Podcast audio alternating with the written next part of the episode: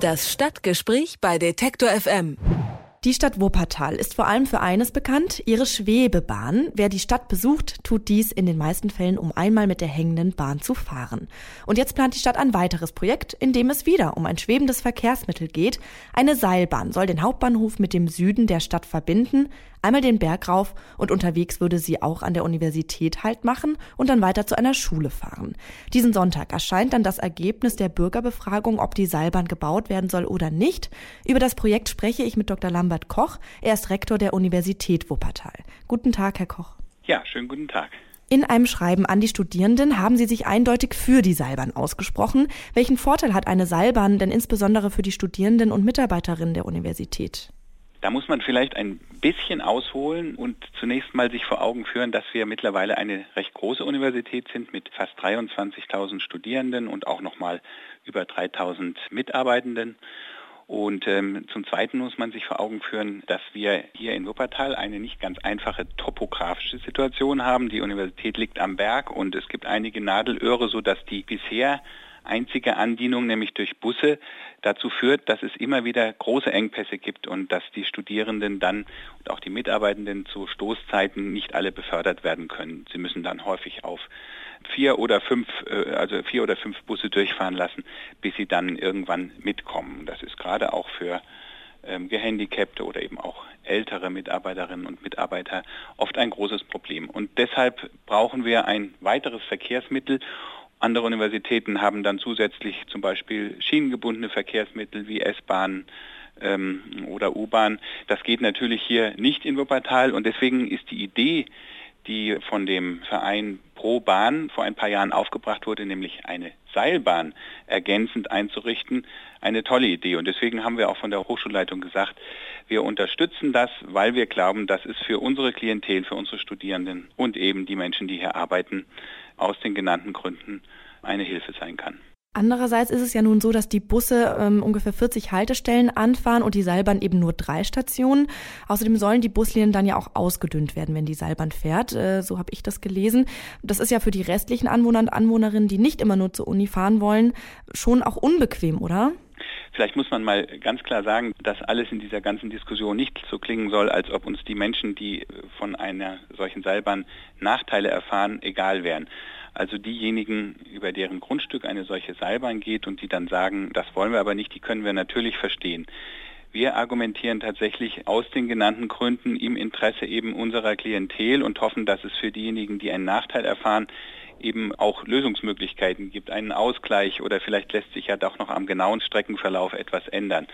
Das ist das eine. Was die Ausdünnung anbetrifft, tatsächlich wurde uns von den Stadtwerken gesagt, dass sie um das finanzieren zu können. Sie müssen ja ähm, einen Teil der Kosten selbst finanzieren, einen kleinen Teil, der andere würde gefördert durch das Land, äh, dass Sie dazu die Fahrzeiten oder die, sagen wir mal, die Zwischenräume etwas verlängern müssen, dass es dann nicht mehr ein 20-minütiger Takt wäre, sondern ein 30-minütiger.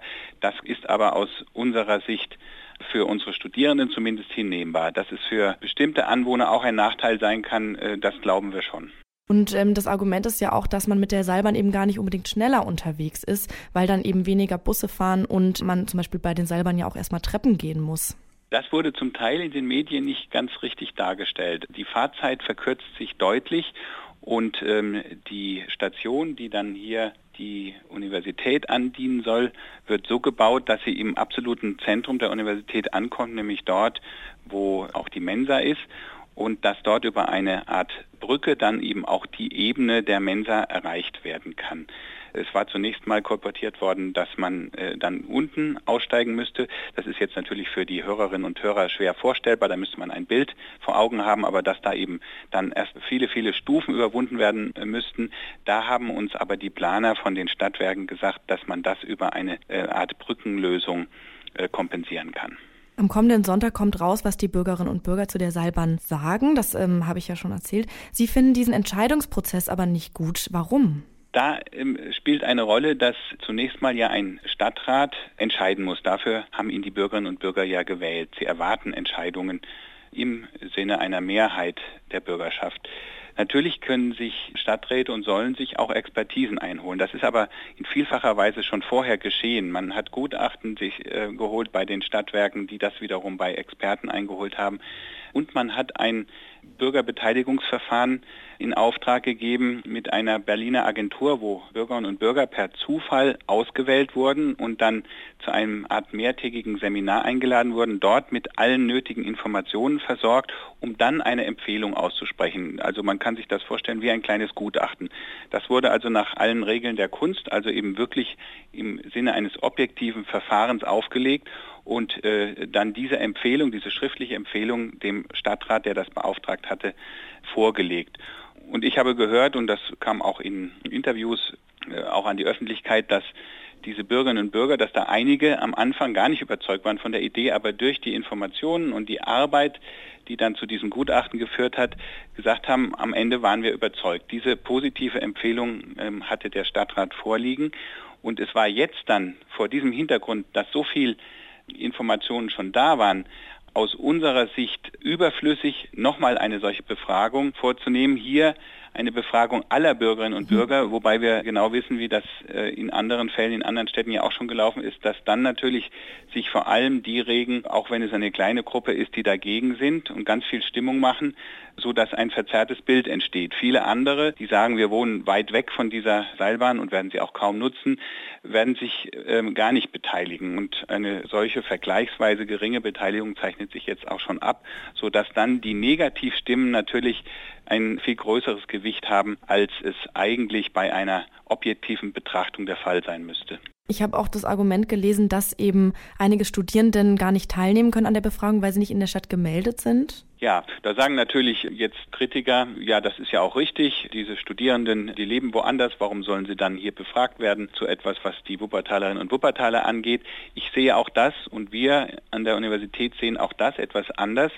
Wir sagen, ähm, wir wollen ja eine offene Universitätsstadt sein und wir freuen uns, wenn junge Menschen hierher kommen und sich dann nach und nach hier auch niederlassen, vielleicht dann eben auch nach dem Studium hier bleiben, weil sie gerne hier wohnen, weil sie hier Arbeit gefunden haben äh, in Unternehmen, die unbedingt gute Arbeitskräfte brauchen.